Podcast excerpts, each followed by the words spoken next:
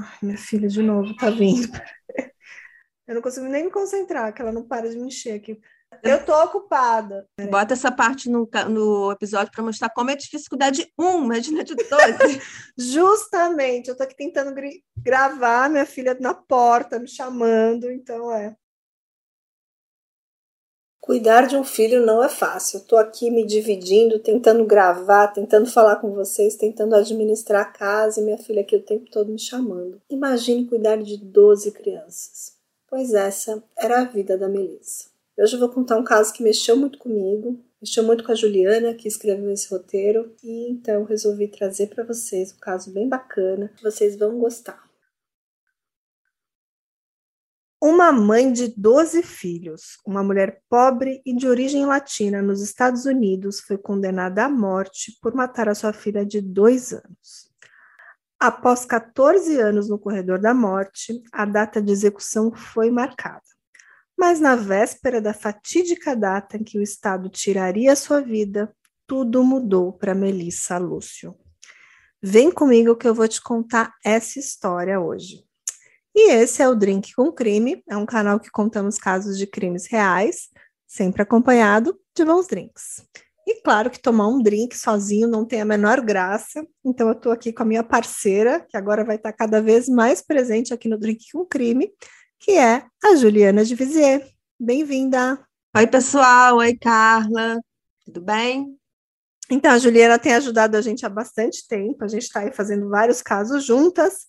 E a gente meio que resolveu aí que ela vai participar aí quase que definitivamente, sempre que ela puder, claro.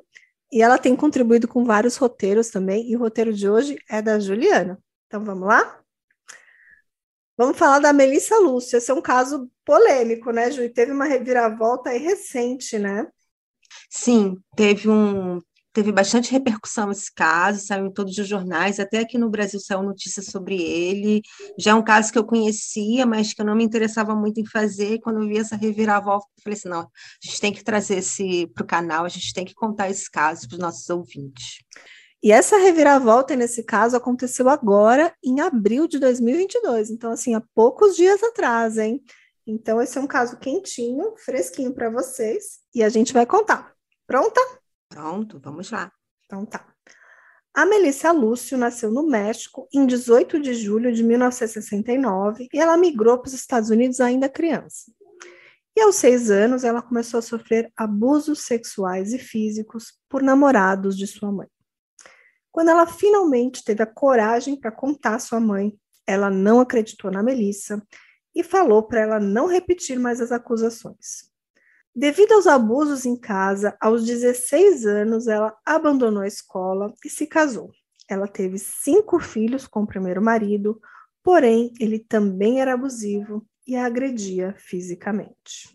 Melissa foi abandonada junto com seus cinco filhos por seu primeiro marido e se casou novamente com Robert Antônio Alvarez, com quem teve mais sete filhos. Melissa enfrentou um vício cocaína e as crianças chegaram a ser colocadas em lares temporários por um certo período, mas após novos exames não detectarem cocaína no organismo de Melissa, as crianças foram devolvidas ao lar. Em 2007, Melissa levava uma vida difícil junto com seus 12 filhos e seu marido Robert, na cidade de Cameron, no Texas. Eles eram extremamente pobres e muitas vezes não conseguiam pagar nem a conta de luz e se mudaram várias vezes, chegando a mudar de casa 26 vezes em cinco anos.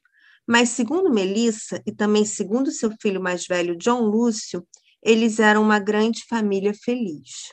Durante uma dessas trocas de casa, a família estava se mudando para um pequeno apartamento no dia 15 de fevereiro de 2007. E uma tragédia aconteceu. Segundo Melissa, durante os trabalhos da mudança, a filha mais nova, Mariah, ficou, por alguns momentos, sem supervisão, porque ambos os pais estavam muito ocupados. Em um certo momento, Melissa notou a falta de Mariah dentro do apartamento e foi procurar por ela. Ela a encontrou chorando no pé de uma escada. Mas como ela não tinha ferimentos aparentes, ela levou a menina de volta para o apartamento e não a levou no médico. A escada do apartamento era de madeira e extremamente perigosa, tendo inclusive degraus faltando e degraus quebrados. Segundo Melissa, no dia seguinte, Mariah estava muito cansada e sem apetite. Só aceitou sucos, mas não queria alimentos sólidos. Dois dias depois da suposta queda da escada, Robert, o pai da menina, ligou para a emergência, dizendo que ela não estava respirando. A menina de dois anos havia sido colocada para dormir na cama dos pais e nunca mais acordou. Ô, Ju, Oi. É, só uma pergunta, ele era o pai mesmo da Mariah? Porque era no, ele... ela não era filha do outro marido, não? Não, o outro marido ela teve os primeiros cinco filhos, cinco mais velhos. Ah, verdade. Aí ela se, ela se casou de novo e teve mais sete. Então, aí a Mariah era mais nova. Entendi, então, beleza. Ela... Tá. Logo após saber da morte da Mariah, a Melissa foi interrogada por mais de cinco horas por cinco agentes da polícia. E durante todo esse tempo, ela não pôde beber água, se alimentar ou ir ao banheiro. E também não havia um advogado junto a ela durante o depoimento. Mas a polícia desconfiava que Mariah tinha sido espancada por Melissa. Durante o depoimento, os policiais a provocaram, a repreenderam e gritaram com ela. Ela negou mais de 80 vezes ter batido na filha e mantinha sua versão de que foi um acidente. Porém, em algum momento, ela finalmente disse ser culpada da morte da sua filha. A Melissa aguardou o julgamento da prisão, e no julgamento, ela então alegou inocência. Mas a acusação se baseou no primeiro depoimento, quando ela se declarou culpada, e também nas fotos dos ferimentos que a Mariah tinha, segundo a acusação, mas que não eram consistentes com uma queda da escada, que era o que alegava a mãe, a Melissa. Um especialista forense, a chamada Norma Jean Farley, testemunhou no julgamento que a única causa possível da morte da Mariah seria violência física, e disse ser o pior caso de agressão infantil que ela já viu. O júri concluiu que a Melissa golpeou e torturou a sua filha, e ela foi condenada à pena de morte por injeção letal no Texas o estado que mais executa condenados nos Estados Unidos. A Melissa aguardou por 14 anos no corredor da morte, até que finalmente, em janeiro deste ano, de 2022, a data de execução foi marcada para o dia 27 de abril. Os filhos da Melissa intensificaram ali uma campanha pela inocência da mãe. E em 2022, alguns filhos dela, inclusive, deram várias entrevistas em defesa da mãe. Eles contam que ela nunca foi uma mãe abusiva e sim uma mãe muito carinhosa. O filho mais velho, o John Lúcio, mantém uma campanha constante e ativa em defesa da mãe. Também havia nos Estados Unidos um grande movimento chamado Free Melissa, que pedia a liberdade dela. E algumas celebridades muito famosas, como a Kim Kardashian, também pediam a anulação da execução da Melissa. Mas nada parecia adiantar. E o Texas é um estado bastante punitivista, o que torna tudo ainda muito mais difícil ali a revisão ou a conversão da pena dela, por exemplo, em prisão perpétua. Um documentário lançado em 2022, The State of Texas versus Melissa, trouxe a teoria que Alexandra, uma das filhas de Melissa, que era adolescente na época, teria confessado para familiares que ela agrediu a irmã e jogou a menina da escada. Segundo o documentário, Alexandra odiava a irmã e Melissa sabia da culpa da filha, mas tentou protegê-la. Alexandra hoje é adulta e nega as acusações. Ela diz que sua mãe nunca foi abusiva com os filhos, exceto com Mariah. E, ao contrário da maioria dos irmãos, ela acha que a mãe poderia ser culpada. Outra filha de Melissa, Selena, tem um canal no TikTok e, junto com sua irmã Alexandra, elas fazem vídeos defendendo a inocência de Alexandra e a provável culpa da mãe. Ju, a... Ju, Oi. Vamos ver Oi. se eu entendi. As filhas dela defendem a irmã, mas culpam a mãe? Então, o que acontece? Teve esse documentário que algumas pessoas da família, a irmã dela, todos dizendo que essa filha tinha matado a Mariah. E aí essa filha ficou meio que no centro, na polêmica, entendeu? E aí, para defender essa filha, que na verdade todo mundo fala que ela não gostava da menina, é, a irmã que é mais junta a ela, as duas é, começaram a fazer vídeos para defender a irmã, dizer que o documentário era criminoso. A mãe seria abusiva só com a Mariah. A mãe seria boa com os outros 11 filhos, mas com a Mariah era abusiva, segundo a Alex, a Alexandra, que uhum. algumas pessoas da família acusam de ser a verdadeira assassina. Entendi. É, você assistiu esse documentário ou não? Não consegui assistir, mas é, eu vi os vídeos no TikTok. Beleza, vamos continuar aqui. Melissa seria a primeira mulher da América Latina a ser executada no estado do Texas. O Innocent Project, ou Projeto Inocência, trabalha na defesa de Melissa. E na página deles sobre a Melissa, tem uma petição para a suspensão da execução dela, que já conta com mais de 230 mil assinaturas. Para suspender a execução, a defesa da Melissa apresentou um pedido de clemência. O pedido contou com o apoio de mais de 80 parlamentares, tanto democratas quanto republicanos, e de quatro membros do júri que condenou Melissa.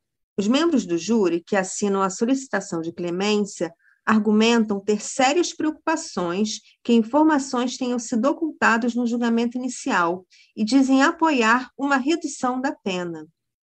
No pedido de clemência, foi alegado que os policiais não reconheceram que Melissa estava tendo sintomas de transtorno traumático, devido ao fato de ter sido, ao longo de sua vida, vítima de abuso sexual na infância e de violência por parte de seus parceiros, e que ainda estaria em choque pela morte da filha. Eles também alegaram que não houve uma investigação minuciosa, mas o principal argumento da defesa foram as conclusões de um grupo interdisciplinar, independente e imparcial de especialistas de renome que analisaram as evidências durante o processo de apelação do caso. Durante essas análises, os especialistas chegaram a conclusões que permitem uma nova leitura dos fatos.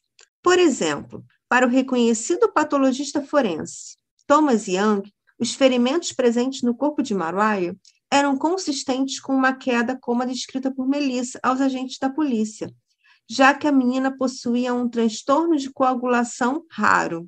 É, a defesa argumentou que a doutora Farley, que testemunhou contra Melissa no julgamento, alegando que a única causa possível seria a violência física, não considerou o histórico médico de Mariah, que incluía o transtorno raro de coagulação, que causava dificuldade para andar e quedas frequentes. E o transtorno de coagulação leva ao aparecimento de hematomas bem fortes que chocaram o júri, levando a acreditar que não seria uma queda de escada, e sim um espancamento. E os hematomas não aparecem imediatamente.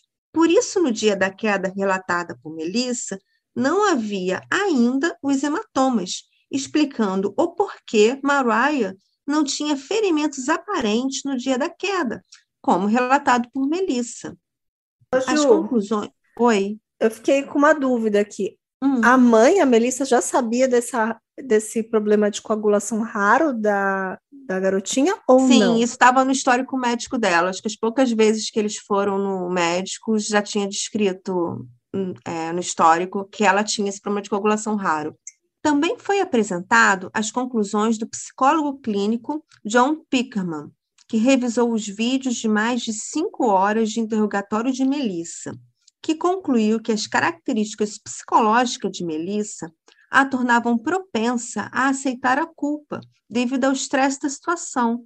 E para Pickerman, quando Melissa admitiu aos investigadores ser a responsável poucas horas após a morte de sua filha, ela parecia estar assumindo a responsabilidade por todo o padrão de negligência médica da família, e não por ter espancado sua filha até a morte.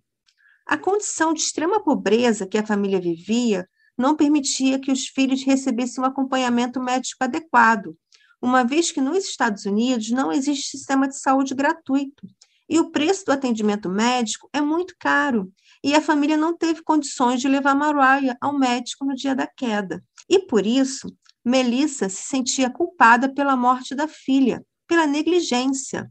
Mas isso não é a mesma coisa que espancar e torturar a filha até a morte. É, eu acho muito interessante esse fato, né? Porque a questão da negligência realmente é uma culpa. O fato dela não estar tá de olho nessa criança, que era a filha mais nova, né?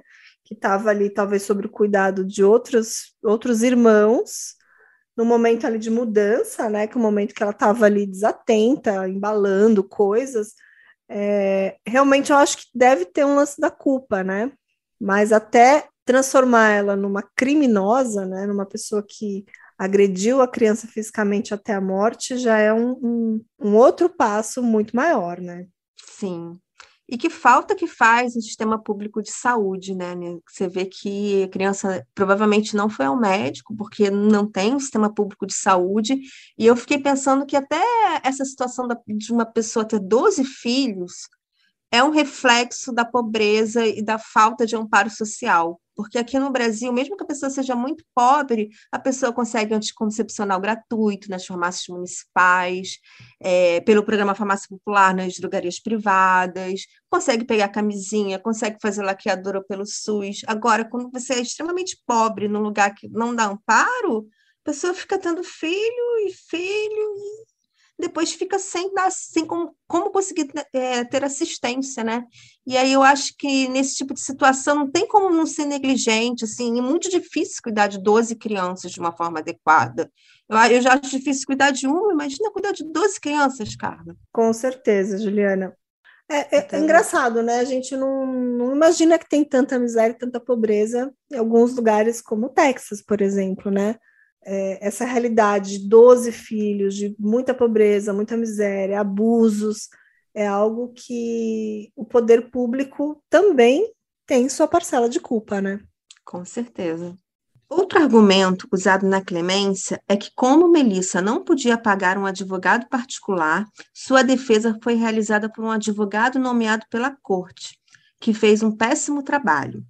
E também, Juliana, tiveram outros questionamentos né, em relação ao advogado de acusação do julgamento, que o promotor responsável pela investigação tinha sido condenado a 13 anos de prisão por participação num esquema de subornos no sistema judicial do Texas. Essa condenação não está relacionada ao caso da Melissa, mas, de certa forma, coloca em xeque a idoneidade do promotor, né? E, assim, não tinha também muitas esperanças da clemência, né, que ela fosse aceita no Texas, e a data da execução estava ali se aproximando. Então, em abril, os filhos da Melissa já estavam ali a visitando com uma certa frequência, com um sentimento ali de despedida, né, com a proximidade da data da execução. Mas, contrariando todas as expectativas, no dia 25 de abril de 2022, Apenas dois dias antes da data marcada para execução, a clemência foi aceita e a execução foi cancelada. E agora a gente vai colocar aqui um áudio em inglês do momento que a Melissa descobre que ela não será executada. Então, presta atenção nas palavras dela para vocês entenderem como é que foi esse momento. You haven't heard the news yet? No, what happened? The Court of Criminal Appeals issued a stay of your execution for reinstate.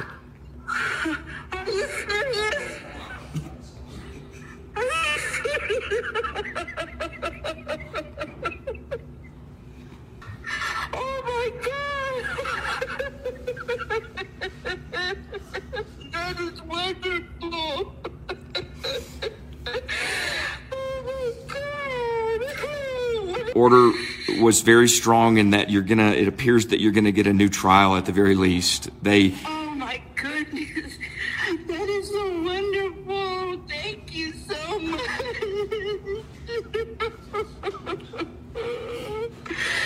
that is great. Thank you so much, Mr. Leeds. Well. Melissa, I love you to death. There's a lot of really great people who've been working on this on your behalf, and just I would say millions who've been praying for you. You know that, and um, thank you. Um, it's been an honor to um, to fight for you and believe so strongly in your cause. And of course, remember Mariah today, and I know you do as well. Um, but this isn't the, this isn't the end, and uh, we're going to continue to work together to make sure that um, that the that the right thing is done, and that hopefully, ultimately, you're free. That's the goal. Thank you. Thank you so much. Thank you. Quem não entendeu, a gente vai agora ler para vocês. Eu a Juliana, eu vou ser o advogado, ela vai ser a Melissa, tá bom? Bem, você já ouviu as notícias? Não, o que aconteceu? A Corte de Apelos Criminais cancelou a sua execução marcada para quarta-feira. Sério? Oh, meu Deus! Isso é maravilhoso! Oh, meu Deus! Oh, meu Deus! Obrigada, Deus! E acreditamos fortemente que a Corte de Apelos vai lhe conceder um novo julgamento. Oh, meu bom Deus! Isso é maravilhoso! Muito obrigada! Isso é excelente! Muito obrigada, Sr. Lynch! Bem, Melissa, eu gosto muito de você. Tem várias pessoas realmente excelentes que estarão trabalhando por você e pela justiça. Obrigada. Milhões de pessoas estão rezando por você. Obrigada. Tem sido uma honra para mim lutar por você, e eu realmente acredito no seu caso. Lembre-se de Mariah hoje, e eu sei que você faz muito isso. E no final, continuaremos trabalhando juntos para garantir que a coisa certa seja feita e manteremos a esperança da sua liberdade. Esse é o nosso objetivo. Muito obrigada, obrigada, muito obrigada. Bom, a Melissa continua presa, né? Mas segundo a justiça, o processo deve continuar para novas análises das provas e do caso, e os advogados de defesa acreditam que conseguirão um novo julgamento em breve. Após saber do cancelamento da execução, Melissa deu a seguinte declaração: Dou graças a Deus pela minha vida. Sempre confiei nele. Estou agradecida que a corte tenha me dado a oportunidade de viver e provar a minha inocência. Mariah estará sempre no meu coração, hoje e sempre. Estou agradecida de ter mais dias para ser mãe dos meus filhos e avó dos meus netos. Usarei meu tempo para ajudar a levá-los a Cristo. Estou profundamente agradecida por todos que oraram por mim e falaram em meu nome. E esse foi o nosso caso de hoje. Hoje, deixa só minha filha sair, que ela já entrou aqui duas vezes. Tá. Estava lendo. Então, esse é um caso assim que eu já conhecia, né? Eu realmente não estava acompanhando esse desfecho, né? Que a execução foi cancelada agora em 2022, mas eu, de certa forma, fiquei feliz que é realmente um caso com poucas provas e o depoimento dela realmente parece que foi feito sobre coação e tudo mais. E eu acho que ela tem uma certa culpa, assim, talvez a negligência. Não sei se esse é um caso de. de, de... Um pouquinho que minha filha voltou aqui. Eu não sei se é um caso assim de pena de morte, né? não sei como é que funciona o caso da negligência, que ela talvez teria que passar por um outro julgamento, né? Mas também ela procurou ajuda médica. Acho que ela fez o que ela tinha que fazer. O que, que você acha? Sim, uma coisa que eu, fico, eu também fiquei muito feliz da, de ter sido suspensa a execução da Melissa, até porque eu, particularmente, sou contra a pena de morte. E uma discussão que eu já ouvi muito desse caso foi até que pessoas nos Estados Unidos que são a favor da pena de morte acham que esse é um caso de mau uso da pena de morte, porque é, acaba gastando muito dinheiro do Estado num caso que as provas são circunstanciais e que é, a pessoa que está condenada à morte ela tem direito a vários recursos, gasta muito dinheiro do Estado, tem revisões, tem novas perícias, e é um caso que provavelmente, se fosse só negligência, ela não pegaria nenhuma prisão perpétua, ela pegaria uma pena bem reduzida. E uma outra coisa assim que me intriga desse caso é por que a polícia sempre focou nela? Porque naquela casa tinha ela, tinha o pai da criança e tinha mais 12 filhos, alguns adolescentes. E a gente que, que acompanha casos de true crime sabe que adolescentes cometem crime.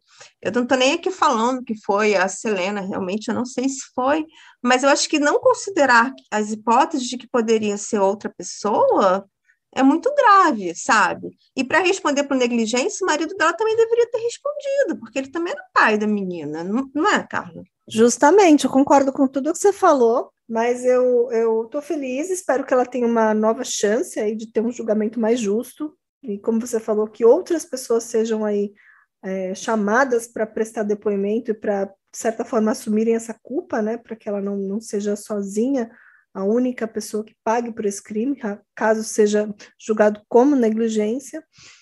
E eu fico também com pena dos outros filhos dela, né, que são 12 crianças, 11 crianças aí que vão ficar sem a mãe, que todos dizem que ela é uma mãe carinhosa, uma boa mãe, mas que em algum momento ela cometeu esse erro, esse deslize, está pagando por isso, talvez da forma muito além do que ela deveria realmente pagar, mas espero que ela tenha talvez uma oportunidade de sair da cadeia em algum momento, né? Pagar essa pena de negligência e talvez seguir com sua vida, né?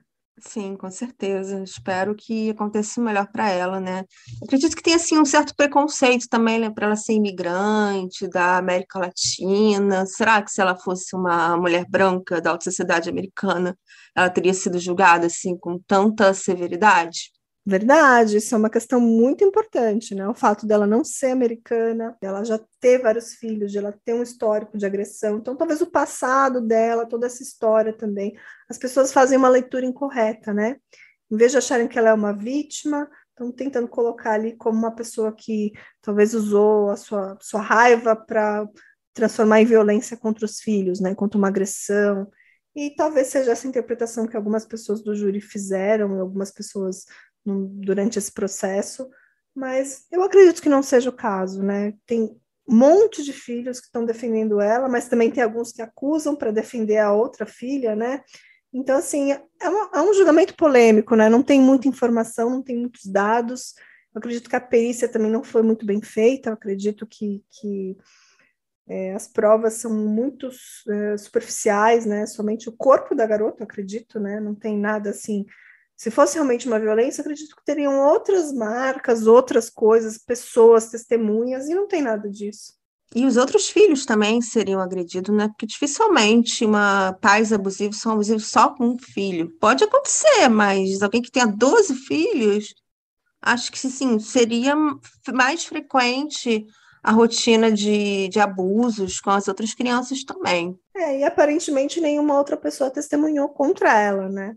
Nenhuma pessoa Não. assim, mesmo fora do seio familiar. Então, realmente são poucas, poucas informações contra ela, né? A não ser as, as evidências no corpo da garota, tudo que aconteceu naquele dia, que aparentemente foi uma situação atípica, né, daquela família que estava em mudança e tudo mais. E talvez fosse um, um, uma situação evitável, né? Mas uma mãe com 12 filhos é complicado, né? É, que ela tem uma atenção completa com todos eles. E tudo isso eu acho que realmente foi uma fatalidade. Sim. Então tá, Ju, adorei mais uma vez contar um caso com você. Ai, obrigada. Ah, eu queria falar também para os ouvintes acompanhar as nossas redes sociais, porque a gente vai trazer atualizações do caso, né? Quando a gente tiver novidades sobre esse caso, a gente coloca no Instagram. Com certeza. É no arroba drink com crime, para quem ainda não segue a gente, né? Eu estou um pouquinho em dívida com o pessoal, porque eu estou viajando muito a trabalho, então eu chego a ficar 20 dias fora. Então eu chego assim com um monte de coisa atolada, então infelizmente o podcast está um pouquinho em segundo plano. Mas eu acredito que a partir de julho tudo vai se normalizar e aí eu prometo um episódio por semana para vocês. Combinado? Eu adorei mais uma vez, como sempre. Ah, eu também sempre adoro gravar com você, Carla. Estava com tô... saudade de gravar. Eu também ainda tô rouca, que bom que você me ajuda, porque senão eu não ia dar conta. então tá, gente. Nossos ouvintes, pessoal de lá, um grande abraço. Então, até o próximo episódio. Tchau, tchau. Tchau, tchau.